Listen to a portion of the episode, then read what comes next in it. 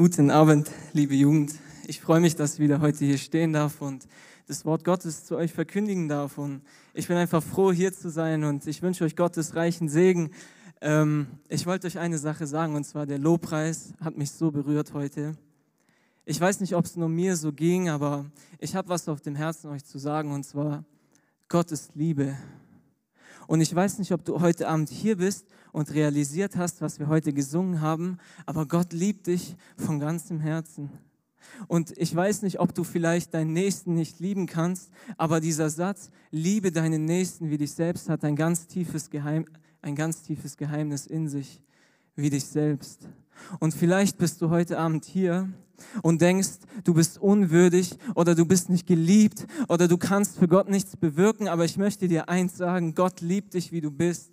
Gott liebt dich mit all deinen Schwachheiten, Gott liebt dich mit all deinen Fehlern und Gott liebt dich mit all deinen Gebrochenheiten, Zerbrochenheiten und mit deinem Herzen, wie du bist. Und deswegen lass dir diese Lügen vom Feind nicht einreden, dass du unwürdig bist. Lass dir diese Lügen vom Feind nicht einreden, dass du nicht dienen kannst in der Gemeinde. Lass dir diese Lügen vom Feind nicht einreden, dass du es nicht wert bist, ein Kind Gottes zu sein. Wir haben unsere Schwachheiten, ja, aber er ist stark in unserer Schwachheit. Amen. Halleluja. Ich möchte jetzt zu meinem Thema kommen und ähm, ich habe der Predigt den Namen gegeben, Open Your Eyes. Für die Leute, die ein bisschen wenig Englisch hatten, öffne deine Augen. Und es soll heute hauptsächlich gehen um ein prophetisches Dream Team im Alten Testament, und zwar Elia und Elisa. Viele kennen Elia und wir haben auch schon einige Predigten über Elia gehört. Wer war Elia? Er war ein Mann Gottes. Sein Name bedeutet Eliyahu. Das heißt im Hebräischen, mein Gott ist Jahwe. Und das Schöne ist einfach an den Namen oder an, an allgemeinen dem Alten Testament, die, die Leute, die diesen Namen tragen, diese Namen haben eine Bedeutung. Und ich hätte vielleicht die Bedeutung meines Namens recherchieren sollen heute. Ich habe es vergessen und ich kann euch ehrlich nicht sagen, ob mein Name überhaupt eine Bedeutung hat. Aber Elia bedeutet, mein Gott ist Yahweh. Und ähm, er war ein Prophet Gottes aus Israel zu der Zeit, als Propheten abgeschlachtet worden sind. Das war zur Zeit des König Ahabs und Ahasja. Das heißt, König Ahab war ein Diener des Baals. Er hat Götzen gedient. Er hat Israel zur Sünde verführt. Und sie haben die Propheten umbringen lassen. Sie mussten alle sterben wegen ihrem Dienst. Aber Elia war ein Mann Gottes und Gott hat ihn unter seinen Schutz gestellt. Ähm, allgemein hat er mächtige Wunder getan, für die er noch heute bekannt ist. Und zwar auf sein Gebet hin ist Feuer vom Himmel gefallen und hat das Brandopfer verzerrt und er hat, er hat die Propheten, über 400 Baal-Propheten töten lassen, ähm, weil sie alles falsche Propheten waren. Und die zweite Sache ist, Gott hat ihn versorgt in kritischen Zeiten. In Zeiten, als es auf sein Gebet nicht geregnet hat, über drei Jahre. Ich weiß nicht, liebe Gemeinde, wer von euch heute die Kraft hat zu beten, dass es drei Jahre nicht regnet. Aber Elia hat es getan und Gott hat ihn versorgt. Morgens und abends hat er ihm Brot und Fleisch bringen lassen von Raben und er hat aus einem Bach getrunken. Und es zeigt einfach, was Elia für ein Mann war, für ein Prophet, ein Mann Gottes. Ähm, ihr könnt euch das Ganze so, so vorstellen, das ist ungefähr 2900 Jahre in der Vergangenheit. Das heißt, wir leben im Jahr 2022, wir gehen an Christi Geburt und dann gehen wir nochmal 900 Jahre circa zurück, also fast 3000 Jahre. Und dieser Mann ist immer noch Realität heute. Was ein Mann Gottes. Und jetzt stellt ihr euch die Frage, ich habe über Elia und Elisa geredet. Wer war Elisa? Wir wissen, okay, Elia, ein Mann Gottes, ein Prophet, Feuer ist vom Himmel gekommen, hat das Opfer verzehrt und Gott hat ihm so viele Sachen wohlgetan, aber wer war Elisa? Auch wieder der Name, heutzutage Elisa, 90 Prozent würden sagen, ja, das war eine Frau, Nein, es war ein Mann. Ähm, das kommt aus dem Hebräischen, das heißt Elisha. Und es bedeutet, mein Gott rettet. Oder mein Gott hat geholfen. Und die interessante Ausgangssituation ist, Elia und Elisa kennen sich nicht.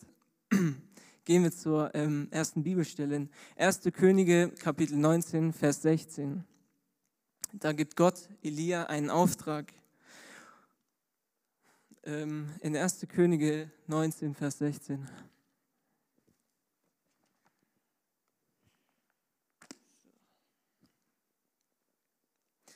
Egal. Ähm, und Jehu, den Sohn des Nimshi, sollst du zum König über Israel salben. Und Elisa, den Sohn Schaffats von Abel Mehola, sollst du zum Propheten an deiner Stelle salben. Und das Interessante ist der Kontext dieser Bibelstelle. Gott hat Elia den Auftrag gegeben, Elisa an seiner Stelle als Prophet zu salben. Zwei Dinge, die hier klar werden. Elia weiß, seine Zeit naht bald. Er wird nicht für immer Prophet bleiben, so schade es auch ist.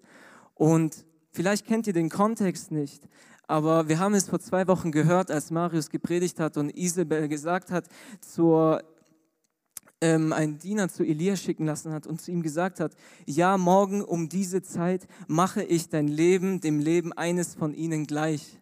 Das heißt mit anderen Worten, morgen bist du tot. Und wir lesen hier weiter, da fürchtete er sich, Elia fürchtete sich und er machte sich auf und, und er wollte sterben in diesem Moment. Er hat gegessen, getrunken, hat 40 Tage danach gefastet und ging an den Berg Horeb, um Gott zu begegnen. Und Gott war in diesem leisen Wehen. Und jetzt, und jetzt habe ich mir gedacht, Elia hatte Angst. Er wusste nicht, ob er den Tag überleben wird. Er ist zu Gott gekommen und was gibt ihm Gott als Antwort? Du sollst jemanden zum König salben und einen Propheten an deiner Stelle. Liebe Jugend, ich weiß nicht, was, was ihr daraus zieht, aber ich kann auch euch eins sagen. Die Antwort, die Gott uns gibt, ist nicht immer die Antwort, die wir von ihm erwarten. Und da muss ich ein kleines Zeugnis erzählen. Und zwar, ich war gestern evangelisieren in Schwenningen und es war einfach so gesegnet. Und bevor ich nach Hause gehen wollte, habe ich an einer Bushaltestelle ein Mädchen gesehen und sie war vielleicht 16, 17, 18 Jahre alt und ich hätte sie fast übersehen. Ich habe noch aus meinem Augenwinkel gesehen, dass da jemand sitzt und ich bin direkt hingegangen, habe mich zu ihr gestellt und habe gefragt, oder nein, habe direkt angefangen, gesagt, Jesus liebt dich und Sie hatte Kopfhörer drin, aber hat nach oben geschaut. Und als ich in ihre Augen geguckt habe, sie hatte Tränen im Gesicht, schon bevor ich mit ihr geredet habe. Ihr ganzes Gesicht war voller Tränen. Und als ich ihr gesagt habe, Jesus liebt dich, sie hat nicht mehr aufgehört zu weinen. Sie hat geweint und sie hat geweint. Und ich habe gespürt, wie es ihr gut getan hat in ihrer Seele. Und ich habe gesagt, Jesus liebt dich von ganzem Herzen. Jesus liebt dich in Krankheit, in Nöte, in Sorgen, in Schwäche. Und danach musste ich sie fragen, was, was, nicht stimmt in ihrem Herzen. Und sie hat gesagt, ihre Mutter hat gerade die Diagnose bekommen, dass sie Krebs hat. Und sie war so jung, dieses Mädchen. Und sie hat erfahren, dass ihre Mutter Krebs hat. Und die Antwort, die Gott ihr in diesem Moment gegeben hat oder wie er mich benutzt hat, um mit ihr zu reden, war vielleicht nicht die Antwort, die sie gerne von Gott gehabt hätte. Sie hätte bestimmt gerne ein mach dir keine Sorgen oder sie hieß Nicole oder Nicole, mach dir nichts draus, deine Mutter wird gesund werden. Nein, sondern die Antworten, die wir von Gott bekommen, lenken unseren Fokus weg von den Problemen und hin zu Gott. Und das ist das Entscheidende. Gott ist genug in deiner Situation. Vielleicht erwartest du auch eine Antwort von Gott. Vielleicht ist irgendjemand krank, vielleicht bist du krank, vielleicht bist du im Stress, vielleicht ist die ganze Welt gegen dich. Aber die Antwort, die du heute Abend brauchst, ist, Gott ist genug. Er liebt dich. Und diese Antwort, die du suchst, sie wirst du vielleicht nicht bekommen. Aber die Antwort, die du bekommst, ist, dass Gott dich liebt. Und als ich ihr das gesagt habe, hat sie nach und nach aufgehört zu weinen und war ganz glücklich im Gesicht. Und Halleluja, preis den Herrn. Ich, ja, ähm, gehen wir direkt weiter. In die Berufung von Elisa sah folgendermaßen aus. 1. Könige 19, 19. Und er ging von dort weg Elia ging von dort weg und fand Elisa, den Sohn Schaffats, der gerade mit zwölf Gespannen vor sich herpflügte. Er selbst aber war bei dem zwölften. Und Elia ging zu ihm hin und warf seinen Mantel über ihn. Zwei lustige Sachen. Stell dir vor, du bist im Klassenzimmer, du hast dein alltägliches Ding, du sitzt da im Matheunterricht, auf einmal klopft es an der Tür, Elia kommt rein und wirft den Mantel über dich. Du denkst dir, alles klar, was, was jetzt? Und ich glaube, genauso hat sich Elisa gefühlt. Die Bedeutung, dass er mit zwölf Gespannen gepflügt hat, heißt, dass Elisa aus einer wohlhabenden Familie war. Heutzutage würde man vielleicht sagen, ja, Er war Schweizer, Deutscher, einer wie wir, wir wissen es nicht.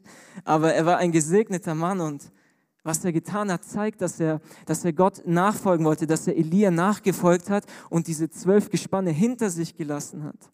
Wenn Jesus heute Abend zu dir kommt und sagt, komm und folge mir nach, gibst du alles für Jesus? Hast du ein ungeteiltes Herz mit Gott? Und Elisa hat diese zwölf Gespanne, diese zwölf Ochsen, er hat sie sogar, er hat sie verbrannt, er hat sie zum Essen gegeben für seine Familie und, und er ist Elia nachgefolgt. Und was man vielleicht verstehen muss, ist, dass der Mantel des Elia mehr als ein Kleidungsstück ist. Und dieses Zeichen, dass er seinen Mantel über ihn geworfen hat, heißt ein Zeichen von Autorität über Elisa sein Leben.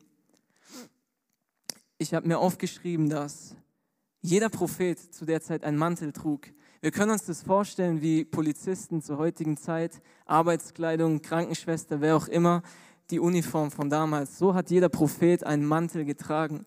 Und jetzt kommt Elia zu Elisa und beruft ihn als Propheten und wirft seinen Mantel über ihn.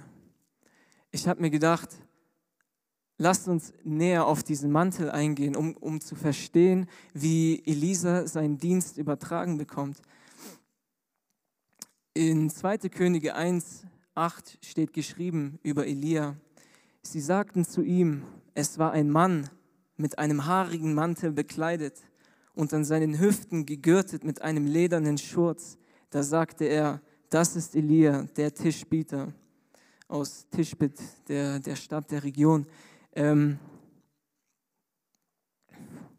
ja, wenn ihr es nicht seht, ich, ich will euch vielleicht noch die Parallele aufzeigen, dass er gegürtet war mit einem haarigen Mantel und einem ledernen Schurz. An, an wen erinnert euch das? An eine Figur im Neuen Testament. Und zwar Johannes der Täufer, der, der mit einem Mantel aus Kamelhaaren bekleidet war und mit einem ledernen Gürtel. Und diese Parallele, dass, dass Johannes der Täufer im Geiste und in der Kraft des Elias einherging, ähm, ist nicht zufällig geschrieben. Alles steht aus einem Grund in der Bibel, auch wenn es nur die Klamotten sind. Und was ich mir gedacht habe, dieser Mantel, dieser haarige Mantel des Elia, ähm, er hatte nicht diesen Wert, wie wir heute beschreiben würden, den ein Mantel hätte. Ich kenne Mantel oder Mäntel, von Gucci oder Louis Vuitton oder die edelsten Mäntel, die, die, die wertvollsten Stoffe und, und die bestverarbeitetensten Kleidungsstücke. Aber dieser Mantel hatte keinen materiellen Wert. Dieser Mantel war ein Zeichen von Autorität. Dieser Mantel stand für einen Dienst. Und ich habe mir gedacht, dass dieser Mantel befleckt war von Schweiß, von, von Blut, von Tränen. Elia hat 40 Tage in diesem Mantel gefastet. Elia hat Propheten getötet, die falsch waren vor Gottes Augen in diesem Mantel. Elia ging durch dick und dünn in diesem Mantel und jetzt kommt er zu Elisa und wirft diesen Mantel einfach auf ihn hin. Eine Sache, die wir verstehen müssen, ist, dass der Mantel die Übergabe eines Dienstes ist. Und ich habe mir einen Satz aufgeschrieben, der zu dieser Situation passt. Bist du bereit, einen Dienst anzunehmen, der von außen vielleicht unansehnlich ist, mit Schweiß, Tränen und Arbeit zu tun hat? Oder möchtest du nur einen Dienst, der mit Ansehen verbunden ist? Und das ist ein sehr interessanter Punkt, weil Propheten damals waren nicht dasselbe wie Propheten heute. Damals hat es sich deinen Kopf gekostet, ein Prophet zu sein. Heute sagen viele, dass sie Propheten sind, obwohl sie gar keine sind. Logisch, es kostet ihnen nicht den Kopf, es bringt ihnen Ansehen. Und das erinnert mich einfach an eine Sache, die mein Lehrer zu mir gesagt hat mit, mit, mit Diensten und mit Sachen, die, die Ansehen bringen. Bist du bereit, diesen Mantel zu tragen oder bist du auch bereit, so zu leben wie der, der diesen Mantel getragen hat? Wir denken oft, dass ein Dienst mit Ansehen verbunden ist. Und ich möchte euch das Beispiel geben, was mein Professor mir gesagt hat. Das Gefährlichste ist in der Gemeinde, sobald man hier oben steht. Vielleicht kann euch der eine oder andere ein Liedchen davon singen, aber sobald ich hier oben stehe, bin ich automatisch höher als ihr, rein physikalisch betrachtet. Sobald ich hier oben stehe, ist die Gefahr zu denken, dass ich größer bin als ihr, so hoch wie nie zuvor. Und das müssen wir uns jeden Tag klar werden in unserem Dienst, was Jesus gesagt hat. Wer der Größte von euch sein will, muss der Diener sein von allen anderen. Und wir brauchen nicht nur Leute, die diesen Mantel tragen und das alle sehen, er ist ein Prophet. Wir brauchen auch Leute, die bereit sind, mit Schweiß, Blut und Tränen für das Reich Gottes zu arbeiten. Der Dienst, den du vor Gott tust, ist nicht schlechter, weil dich niemand hier vorne sieht. Der Dienst, den du für Gott tust, ist oft im Verborgenen. Der Dienst, den du für Gott tust, sieht oft keiner. Und auch dieser Dienst wird seinen Lohn empfangen. Vertraut mir, liebe Freunde. Der Dienst, den du für Gott tust, wird im Verborgenen seinen Lohn empfangen. Und deswegen möchte ich euch dazu ermutigen, es ist nicht alles hier vorne zu stehen und sich zu präsentieren mit einem schicken Mantel, auch wenn das kein Mantel ist, aber ihr wisst, was ich meine. Ihr müsst so leben wie oder wir müssen so leben wie diejenigen, die damals diesen Mantel mit Schweiß, Blut und Tränen getragen haben. Wir müssen Gott im Verborgenen dienen und das hat mich einfach an eine Bibelstelle erinnert, als die Mutter von Johannes und Jakobus zu Jesus gekommen ist und gefragt hat, du Jesus, pass mal auf, ist es möglich, ist es möglich, dass hier meine beiden Söhne, einer zu deiner rechten und einer zu deiner linken sitzen? Und er hat gesagt, das, was du bittest, das liegt nicht bei mir, sondern beim Vater. Und als er das gesagt hat, hat er betont, dass derjenige, der der Größte sein will unter euch, der Diener sein soll von allen anderen. Bist du bereit, aus diesem Kelch zu trinken, aus dem Jesus getrunken hat? Worum geht es dir in deinem Dienst? Geht es dir um Ansehen heute Abend? Geht es dir darum, dass alle deinen Namen kennen, dass dich alle hier vorne stehen sehen? Oder geht es dir darum, dass der Name des Herrn verherrlicht wird? Das ist ein Riesenunterschied. Und wir lesen allgemein in der Geschichte, dass Elisa klein angefangen hat. In 2. Könige Kapitel 3, Vers 11 stand, er goss Wasser über Elias Hände. Obwohl er berufen war, ein Prophet Gottes zu sein, hat er angefangen, Elia die Hände zu waschen. Verrückt, oder? Und das war nicht eigentlich das, wo man gedacht hätte, dazu hast du mich berufen, Elia. Nein, er fing klein an und die Bibel sagt uns, wer treu bleibt in kleinen Dingen, wird über größere Dinge gesetzt werden. Vielleicht hast du heute Abend einen Dienst oder eine Aufgabe für Gott, mit der du nicht 100% zufrieden bist. Vielleicht denkst du dir, du bist unwürdig oder du bist besser als dieser Dienst für Gott. Ich möchte dir sagen, bleib treu in den kleinen Dingen. Bleib treu und du wirst über Größeres gesetzt werden. Pass auf, mit welcher Herzenshaltung du Gott dienst. Es soll nicht um Ansehen gehen. Es soll um Beständigkeit gehen und um die Verherrlichung des Namens des Herrn. Das ist alles, was zählt, Leute. Die Schätze auf dieser Erde, sie werden von Motten und Rost zerfressen werden. Aber diese Schätze, die du mit Gott sammelst, die du für das Reich Gottes sammelst, sie werden nicht von Motten und Rost zerfressen werden. Kein Dieb wird kommen und dir die Schätze nehmen, die du für deinen Dienst mit Gott sammelst oder für Gott sammelst. Aber sei dir sicher, es soll um die Verherrlichung seines Namens gehen. Ähm, lasst uns direkt weitergehen mit 2. Könige 2, Vers 1. Die Situation ist folgende. Elisa ist nun circa sechs Jahre der Diener von Elia. Sechs Jahre lang hat er vielleicht ihm die Hände gewaschen, wir wissen es nicht und er wächst in seiner Berufung, er kommt voran und, und, und der Hase läuft und jetzt auf einmal 2. Könige 2, Vers 1. Und es geschah, als der Herr den Elia im Sturmwind zum Himmel auffahren lassen wollte, da gingen Elia und Elisa von Gilgal fort. In diesem Moment habe ich mich gefragt, Elisa wächst in seiner Berufung für Gott, Elia wird über Elisa wird über größere Dinge gesetzt und jetzt kommt Gott und will Elia in den Himmel auffahren lassen. Warum? Hätte er nicht länger da bleiben können? Genau das gleiche mit Jesus. Warum musste Jesus in den Himmel auffahren? Warum konnte Jesus nicht hier bleiben? Ich meine, Jesus wäre bestimmt unsterblich gewesen und er würde noch heute irgendwie rumlaufen können, kein Problem für unseren Gott, aber warum ist Jesus gegangen? Warum ist Elia gegangen? Warum trennen sich die Wege? Und der Satz, den ich mir aufgeschrieben habe, ist auch wichtig. Manchmal ist es erforderlich, Personen gehen zu lassen, um unseren Dienst für Gott beginnen zu können. Jesus sagt sogar in Johannes 16, es ist euch nützlich, wenn ich gehe, nur dann kann der Heilige Geist zu euch kommen, der Beistand, der Tröster. Und wir lesen weiter, als Elia in den Himmel aufgefahren ist, konnte sein Geist auf Elisa und die anderen Propheten, die übrig geblieben sind, haben gesehen, er geht in der Kraft des Elia. Und ich habe mir gedacht, was hat es mit Freundschaften zu tun? Und zwar denken wir oft, Freundschaften wären für die Ewigkeit bestimmt. Und Wenn Freundschaften sich trennen, dann ist es wichtig, wie Jesus zum Beispiel gesagt hat, es ist euch nützlich, um, um in der Berufung für Gott zu wachsen. Wisst ihr, was ich meine? In Frieden auseinanderzugehen und für Gottes Reich zu wachsen. Wie viel mehr solltest du dich von Freunden trennen, die dich daran hindern, für Gottes Reich zu arbeiten? Ich weiß, es ist schwer. Ich weiß, dass Freundschaften jeden von uns bestimmen und auch Elisa. Es steht geschrieben, als Elia gegangen ist, Elisa hat seine Kleider in zwei Teile zerrissen. Ich habe noch nie ein, ein, ein äh, Kleidungsstück von mir in zwei Teile zerrissen. So wichtig war mir noch kein Freund im Leben, aber diese Beziehung zeigt, wie schmerzhaft eine Trennung sein kann. Aber trotzdem, dass, dass Elisa wachsen musste in seiner Berufung, dass Elia hinaufgenommen werden musste. Schauen wir weiter in Vers 13.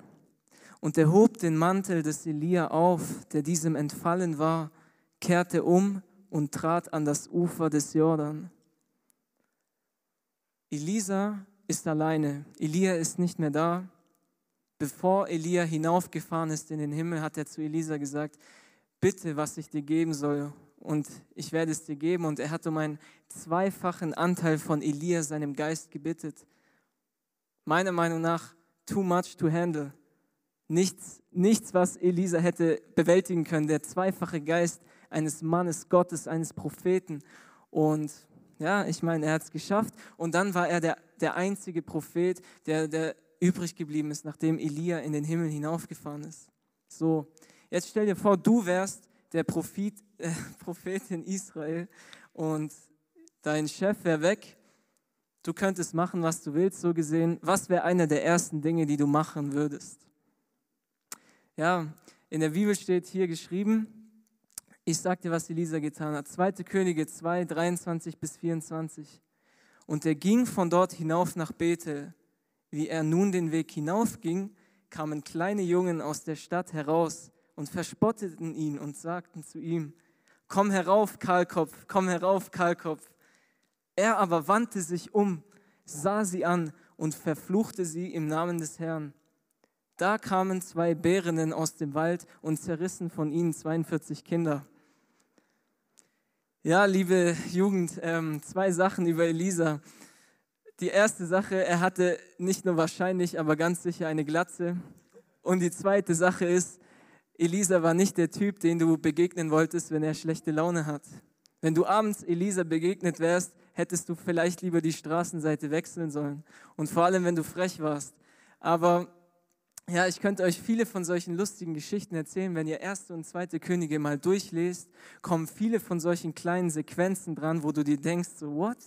Was haben die Propheten damals gemacht? So, wie kann das biblisch sein? Aber ich empfehle es jedem von euch, erste und zweite Könige durchzulesen.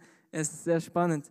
Und der Punkt, auf den ich heute Abend hinaus möchte, nachdem das alles passiert ist, nachdem Elisa die Trennung von Elia durchgemacht hat, nachdem er sich getrennt hat, um in seinem Dienst für Gott zu wachsen, um voranzugehen im Glauben, um sich nicht abhalten lassen zu können von irgendwelchen Leuten.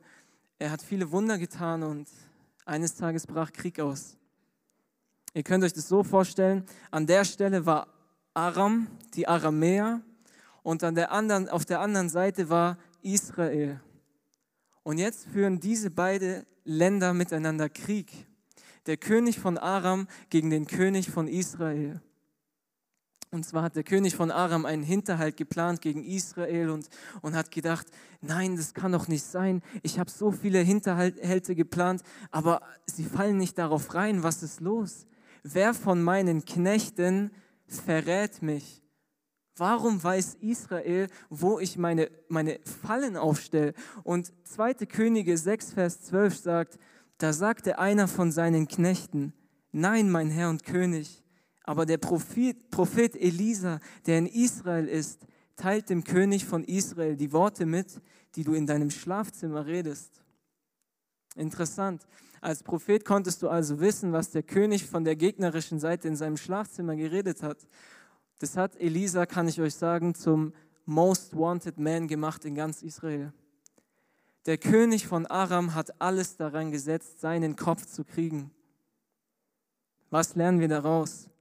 Wenn du in deiner Berufung für Gott wächst, bist du dem Feind ein Dorn im Auge. Wenn du kraftvoller wirst, wenn du an, an Macht zunimmst, an, an Kraft zunimmst, die Gott dir gibt, dann wirst du zu einem Dorn im Auge für den Satan. Er wird alles daran setzen, dich zu vernichten. Denk nicht, du bist eines Tages immun gegen den Teufel, er kann dir nie wieder was tun. Der Teufel versucht dich um jeden Preis zu kriegen, weil er weiß, was in dir ist, der Heilige Geist. Und deswegen er lässt Elia suchen und äh, Elisa suchen und Elisa befindet sich in einer Stadt auf einem Berg gelegen und diese Stadt heißt Dothan. Wir lesen weiter in Vers 14 bis 15. Da sandte er, der König von Aram, da sandte er Pferde und Kriegswagen dorthin und ein starkes Heer. Und sie kamen bei Nacht und umringten die Stadt. Und als der Diener des Mannes Gottes früh aufstand und hinausging, siehe, da umringte ein Herr die Stadt und Pferde und Kriegswagen und sein Diener sagte zu ihm, ach mein Herr, was sollen wir tun? Vielleicht habt ihr das nicht ganz mitbekommen in Vers 14, aber es stand geschrieben, und sie kamen bei Nacht. Der Feind kommt immer bei Nacht, wenn du es dir am wenigsten erwartest oder vorstellen kannst. Der Feind kommt immer an deinem schwächsten Punkt, in dem Fall bei Nacht. Und wenn du es nicht merkst und wenn du es nicht erwartest und am nächsten Morgen aufstehst, sind Probleme da. Vielleicht war gestern noch alles okay, vielleicht war letzte Woche noch alles okay, aber du wachst auf und die neue Woche beginnt und auf einmal bist du umzingelt von Problemen. Der Feind kommt immer bei Nacht, wenn du es am wenigsten erwartest.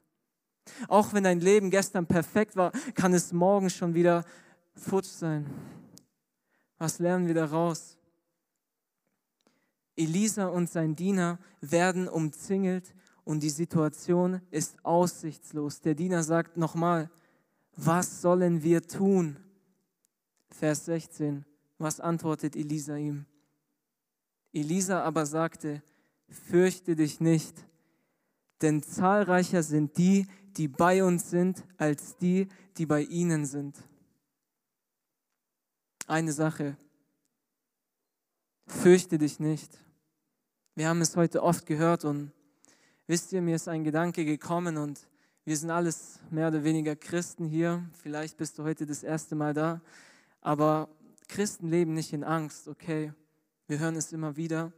Aber ich möchte dir heute etwas sagen, dieses, diese Angst, die uns begegnet, wir denken oft, dass Angst etwas Teuflisches ist. Und was mir aufgefallen ist, wenn du denkst, dass Angst etwas Teuflisches ist, dann bist du von dir selber angeekelt. Du denkst, ich bin doch ein Christ. Wieso habe ich schon wieder Angst? Du fängst an, dich selber fertig zu machen. Und ich habe zwei Belege in der Bibel gefunden, die uns zeigen, dass Elia, der Mann Gottes, Angst hatte und dass Jesus Christus höchstpersönlich Angst hatte. Es steht geschrieben im Garten Gethsemane, als kurz bevor Jesus verhaftet worden ist, Jesus fürchtete sich. Und er ging auf die Knie und betete, als er sich fürchtete, so hart, dass während er betete, Schweißtropfen mit Blut auf die Erde gefallen sind. Unser Herr Jesus hatte Angst. Elia hatte Angst. Als Isabel zu ihm gesagt hat, du wirst morgen sterben, da fürchtete er sich sehr. Entscheidend ist nicht, ob du Angst hast oder nicht. Entscheidend ist, wie du mit deiner Angst umgehst. Und ich möchte dir heute einen Rat geben. Wenn du Angst hast, dann suche das Angesicht des Herrn. Was Jesus getan hat, war das perfekte Beispiel. Er, er hat gebetet und er hat so heftig gebetet, bis ihm, bis ihm Schweiß wie Blut auf die Erde gefallen ist. Und Leute, ich möchte euch eins sagen, mach dich nicht selber fertig, wenn du mal wieder Angst hast. Mach dich nicht selber fertig, wenn Situationen in dein Leben kommen, wo du Angst kriegst, wo Prüfungen kommen, wo böse Leute kommen in dein Leben, wo Lehrer dir alles Mögliche tun, damit sie dich fertig machen. Aber mach dich nicht selbst damit fertig, sondern suche den Herrn. Wir haben es heute Abend gehört, da wo vollkommene Liebe ist, muss Angst weichen. Gott ist Liebe und wenn du Gemeinschaft mit Gott hast, dann nimmt die Liebe in dir zu. Und wenn die Liebe zunimmt, nimmt die Angst ab. Ein Punkt. Zweiter Punkt. Elisa und sein Diener waren nur zu zweit. Wieso sagt Elisa, zahlreicher sind die, die bei uns sind? Ich meine, sie standen da, sie waren umzingelt, links, rechts. Ich meine, wenn man in der Stadt ist, die auf dem Hügel liegt, dann hat man einen guten Überblick. Also das war wahrscheinlich auch kein Zufall. Aber sie schauten nach links, sie schauten nach rechts. Überall war dieses Heer. Sie waren umzingelt, egal wohin sie sich gedreht haben. Und dann kommt Elisa und sagt zu deinem Diener, wir sind in der Mehrzahl, wir sind in der Überzahl. Wie kann es sein? Vers 17. Und Elisa betete und sagte, Herr, öffne doch seine Augen, dass er sieht. Da öffnete der Herr die Augen des Dieners und er sah. Und siehe, der Berg war voll von feurigen Pferden und Kriegswagen um Elisa herum. Ich lese den zweiten Satz nochmal, weil als ich ihn das allererste Mal gelesen habe, ich habe gedacht, das wird meine nächste Predigt. Und siehe, der Berg war voll von feurigen Pferden und Kriegswagen um Elisa herum. Elisa hat etwas gesehen, was sein Diener nicht gesehen hat. Sein Diener hat nur die Probleme gesehen. Er hat nur diese Kriegswägen und diese Pferde gesehen um sich herum. Aber Elisa hat die Welt mit anderen Augen gesehen. Gott hat ihm die Augen geöffnet. Und als der Diener die Augen geöffnet bekommen hat, dann hat er dieses feurige Heer um sich herum gesehen. Und ich möchte heute eine Sache sagen. Den Kampf, den wir kämpfen, ist ein geistlicher. In Epheser 6,12 steht geschrieben, wir kämpfen nicht gegen Fleisch und Blut, sondern gegen die unsichtbaren Mächte und Gewalten, die diese finstere Welt beherrschen. Wir kämpfen gegen Zorn, wir kämpfen gegen Lieblosigkeit, wir kämpfen gegen die Sachen, die Sünde sind in unserem Leben. Und vielleicht bist du umzingelt von Problemen heute Abend. Vielleicht hast du sogar so viele Probleme, dass du denkst, Gott, wo bist du? Vielleicht gibt Gott dir nicht diese Antwort, die du gerne möchtest auf deine Frage. Aber ich möchte dir heute eine Antwort geben. Gott ist bei dir. Und ich bitte dich, Herr, dass du jetzt Le die, den Leuten die Augen öffnest. Ich bitte den Herrn, dass er dir jetzt die Augen öffnest, öffnet, dass du siehst, dass du nicht alleine bist. Sind wir nicht auch umgeben von feurigen Pferden und Kriegswägen? Sind wir nicht auch umgeben von einer geistlichen Welt?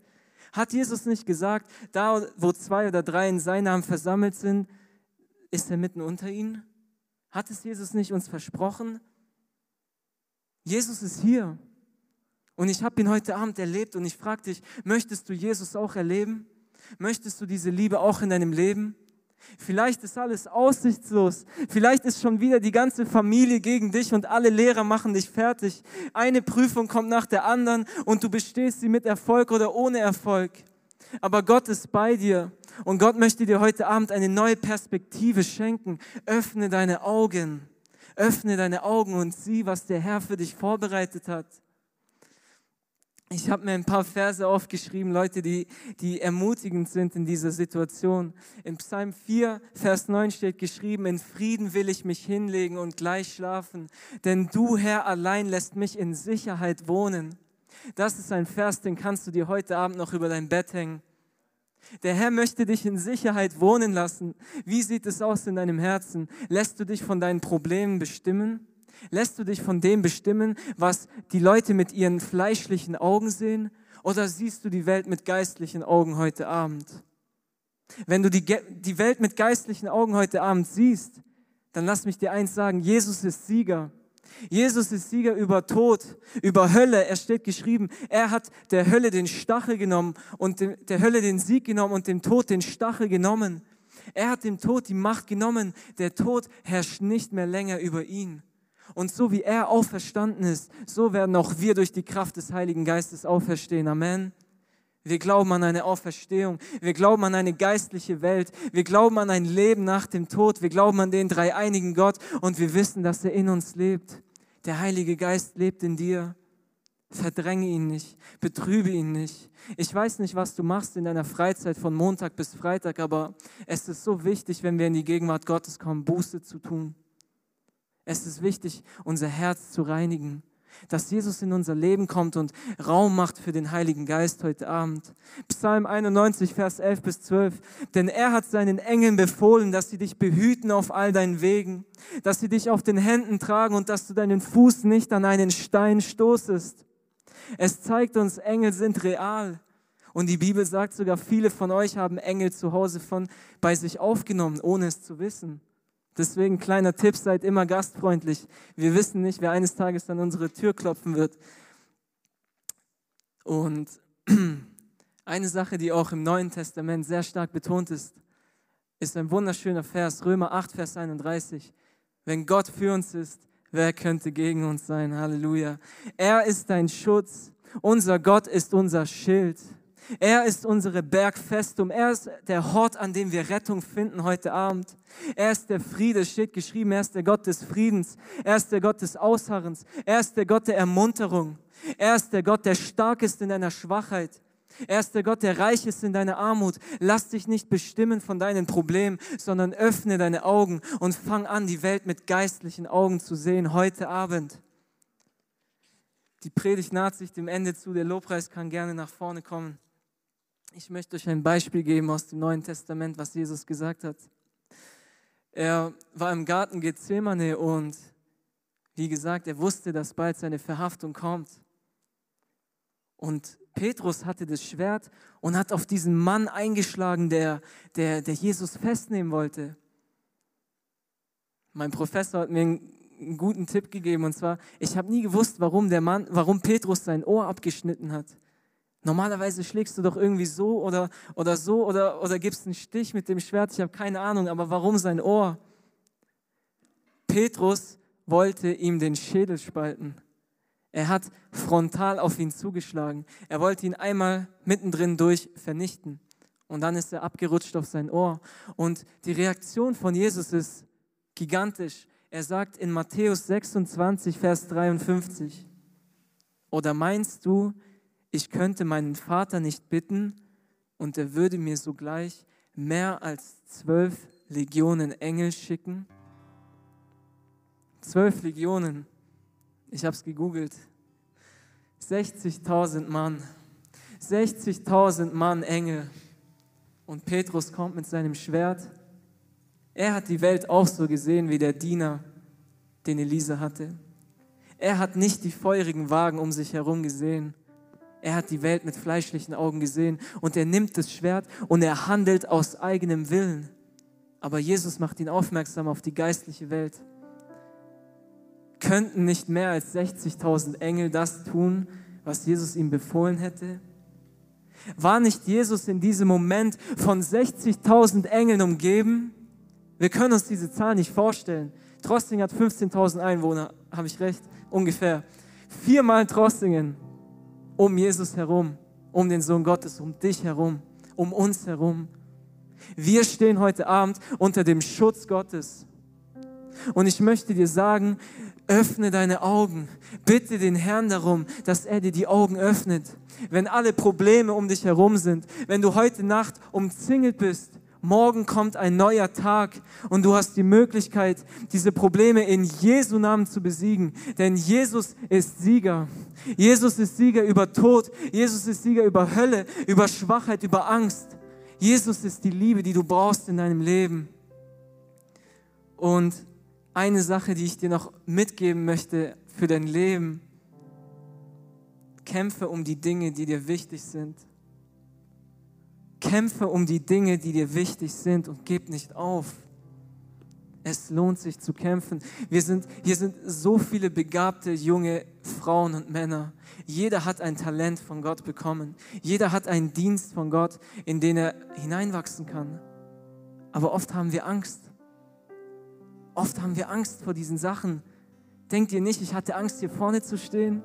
Leute, ich bin auch ein Mensch, ja, aber ich habe gebetet, weil ich die Bibel gelesen habe und weil Jesus gebetet hat. Ich bin nicht heiliger als ihr. Deswegen möchte ich euch sagen, kämpfe, kämpfe für deine Träume im Leben. Kämpfe für das, was du für Gott machen möchtest. Kämpfe für deine Prüfung. Kämpfe für deine Familie. Kämpfe für alles, was gerade schief läuft in deinem Leben. Auch wenn Krankheit um dich herum ist. Kämpfe dafür. Und du wirst sehen, es wird sich lohnen heute Abend. Gott möchte dich belohnen. Er belohnt diejenigen, die mutig sind in ihrem Herzen. Er belohnt diejenigen, die nach vorne gehen und diejenigen, die für Gottes Reich arbeiten. Es steht geschrieben, die Ernte ist groß, die Arbeiter aber sind wenige.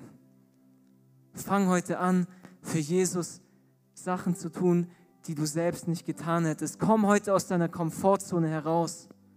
Komm heute raus aus deiner Komfortzone. Gib heute Gott im Lobpreis die Ehre. Vielleicht lauter als sonst, obwohl du dich schämst. Egal wer links oder rechts von dir ist, achte nicht darauf. Kämpf heute für deine Familie. Kämpf heute für Krankheit. Kämpf heute für Angst. Kämpf heute für alles, was schief läuft in deinem Leben. Und ich verspreche es dir, Gott wird dich heute Abend belohnen. Gott wird deinen Mut belohnen heute Abend. Er möchte dir eine neue Perspektive schenken, so wie er es für Elia getan hat. Er möchte auch Feuer vom Himmel fallen lassen. Vielleicht nicht so, wie er es gesehen hat, sondern auf dein Herz. Mein Freund, wann war das letzte Mal, dass du erfüllt warst mit Heiligem Geist? Wann war das letzte Mal, dass du gebrannt hast in deinem Herzen? Es wird Zeit, heute Abend was zu ändern. Es wird Zeit, heute Abend nach vorne zu gehen und zu kämpfen. Es wird Zeit, heute Abend zu Jesus zu kommen. Wenn du Jesus nicht kennst, ich möchte dich dazu einladen, ihm dein Leben zu geben. Er steht heute Abend mit offenen Armen da und er will dich in den Arm nehmen. Denn du bist sein Kind, du bist sein Sohn und du bist seine Tochter. Und er wird die 99 Schafe verlassen, nur um dich wieder zu finden. Ich möchte das Jugendteam einladen, gerne nach vorne zu kommen. Wenn du das Gefühl hast, du kannst nicht mehr, du kannst nicht gegen dieses Herr kämpfen, du bist schwach, du bist müde, komm nach vorne, lass für dich beten. Lass heute Abend Feuer vom Himmel fallen in dein Herz. Lass dein Herz heute Abend berührt werden von Gott. Wir werden für dich beten, Gott wird dir die Augen öffnen, vertrau mir. Gott wird dir heute Abend die Augen öffnen. Siehst du nicht die Engel um uns herum? Siehst du sie nicht? Siehst du nicht, was Gott alles getan hat in deinem Leben? Wir sind von einer geistlichen Welt umgeben. Öffne deine Augen. Jesus ist stärker. Jesus ist größer. Lasst uns gemeinsam aufstehen und diesem Gott die Ehre geben. Halleluja, ich danke dir, mein Gott und mein Vater, für diesen Abend, Herr. Ich danke dir, dass du da bist, denn du bist da, wo zwei oder drei in deinem Namen versammelt sind. Du bist der Gott Abrahams, Isaaks und Jakobs. Du bist kein Gott der Toten, sondern du bist ein Gott der Lebendigen. Und ich bitte dich, mein Gott und mein Vater, im Namen des Herrn Jesus Christus, gieße aus deinen Heiligen Geist über die Reihen, Herr. Gieße deinen Heiligen Geist aus in jedes einzelne Herz. Ich bitte dich, mein Gott und mein Vater, berühre jedes einzelne Herz. Krankheit muss weichen im Namen des Herrn Jesus Christus. Angst muss weichen im Namen des Herrn Jesus Christus. Jede Sorge muss weichen im Namen des Herrn Jesus Christus. Lasse Feuer vom Himmel fallen, wie du es für Elia getan hast auf dem Berg Karmel und setze unsere Herzen neu in Brand im Namen des Herrn Jesus Christus. Ich bitte dich, Gott, gehe durch die Reihen, Herr. Gehe jetzt durch die Reihen, Vater, und berühre unsere Herzen. Heile die Kranken, Herr. Lass die Lahmen gehen, die Blinden sehen, die Tauben hören und alle Kranken geheilt werden im Namen des Herrn Jesus Christus. Rückenschmerzen müssen weichen im Namen des Herrn. Kopfschmerzen müssen weichen im Namen des Herrn. Sünde wird vergeben im Namen des Herrn. Du bist da, Gott, und da, wo dein Geist ist, da ist Freiheit. Jesus, den, den du frei machst, der ist wirklich frei. In deinen Wunden sind wir geheilt, Herr. Umarme unsere Herzen und lass uns deine Gegenwart heute Abend spüren, Gott. Lass uns spüren, dass du ein lebendiger Gott bist, dass du nicht im Grab geblieben bist, Jesus, sondern dass du zur Rechten Gottes sitzt, dass du verherrlicht worden bist vom Vater und jedes Knie wird sich vor dir beugen und jede Zunge wird dich bekennen, denn du bist ein verzehrendes Feuer, du bist der Herr Zebaoth, du bist der Gott der Herrscharen, du bist Licht in unserer Finsternis und du bist die Liebe, die wir heute Abend brauchen. Ich bitte dich, mein Herr, ich bitte dich, Gott, setze jedes einzelne Herz in Brand heute Abend. Lasst uns nicht mit einem leeren Herzen nach Hause gehen, sondern öffne uns die geistlichen Augen im Namen des Herrn Jesus Christus. Öffne unsere Augen jetzt in diesem Moment und gehe durch die Reihen und spreche du zu jedem Einzelnen. Tue du das, was nur du tun kannst. Denn was für uns unmöglich ist, das ist bei dir möglich, Gott. Und ich weiß, dass du da bist. Ich kann deine Gegenwart spüren und ich danke dir, Gott, denn wir haben es nicht verdient, Herr. Du bist Liebe, mein Vater. Du bist Licht. Ich bitte dich, Gott, schenke Menschen Mut heute Abend. Schenke Menschen Mut heute Abend zu kämpfen für die Dinge in ihrem Leben, Vater. Schenke uns neuen Mut heute Abend, Gott, und erfülle uns mit deinem Heiligen Geist, Herr. Schenke uns Kraft, schenke uns Liebe, schenke uns Friede und schenke uns Freude im Namen des Herrn Jesus Christus. Ich danke dir, Gott, denn du wirkst du wirkst und wir möchten die Gebetsschalen füllen mit Gebeten, mein Vater. Danke, dass du unsere Predigt angehört hast. Wenn dich die Botschaft angesprochen hat, dann teile sie gerne mit deinen Freunden und Bekannten, dass auch sie diese Predigt hören können. Wir wünschen dir Gottes Segen.